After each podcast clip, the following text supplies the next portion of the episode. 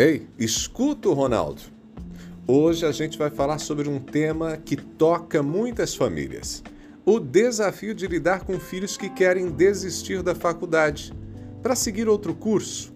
Mas tem aqueles casos também, né, que o filho, a filha quer desistir e não tem a intenção de fazer uma faculdade. O negócio é tenso, mas aí sobre isso eu falo no outro dia.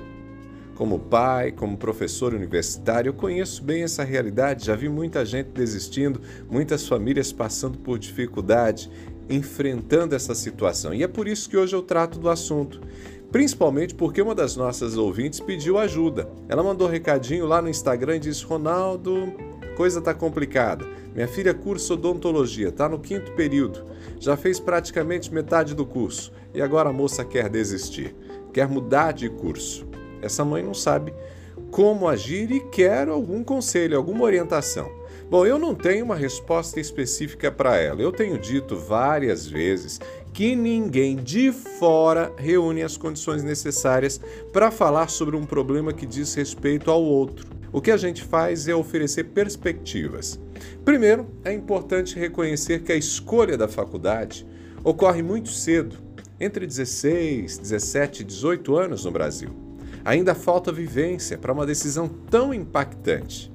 Vale lembrar que o jovem de hoje chega nessa fase da escolha sem uma experiência real de trabalho. Anos atrás era comum garota, garoto optar por um curso que de alguma maneira potencializar, potencializasse uma carreira que já tinha sido iniciada, ou algo que estivesse mais próximo de sua realidade. E aqui entra um outro ponto. Hoje há grande expectativa em torno da escolha do curso. No entanto, é essencial entender que a experiência profissional pode ser diversificada. Mudanças de carreira são comuns no mundo atual. O curso escolhido é só uma possibilidade profissional, não determina o que somos ou o que seremos. Então tem muita expectativa desnecessária. A gente muda ao longo da vida, interesses e paixões podem mudar, e isso não é um sinal de fracasso. Outro ponto: os pais devem evitar impor suas expectativas, suas preferências pessoais. Respeitar as afinidades e gostos do filho é essencial para o desenvolvimento e para a felicidade dele ou dela. Muitos pais criam uma pressão absurda, desnecessária sobre os filhos. Os pais conhecem os filhos e por isso, claro, vale fazer considerações sobre afinidade.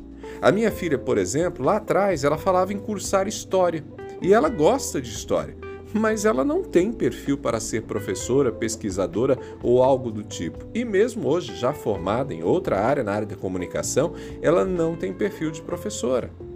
Por isso, várias vezes eu perguntei para ela: Filha, você se vê como professora? Como pesquisadora numa universidade. E aqui há um outro ponto para falar para você. Por mais que um curso tenha certo potencial para uma carreira mais rentável, isso possa até ser comentado em casa, a escolha deve respeitar os gostos, afinidades pessoais do filho e da filha. Para finalizar, vamos à questão da desistência que a nossa ouvinte questionou? Gente, vamos lá. Vamos tratar de maneira prática.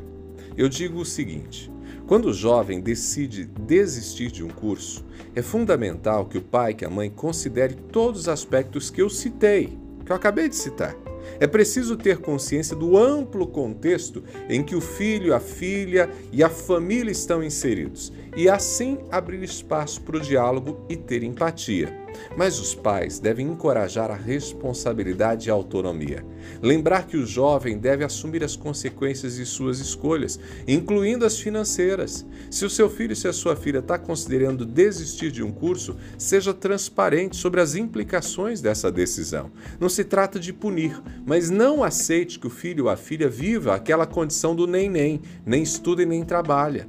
O filho, a filha que chegou à maioridade, geralmente já namora, dirige, decide onde ir, mas está trabalhando, está pagando as próprias contas, ajuda a família. Gente, é preciso assumir responsabilidade.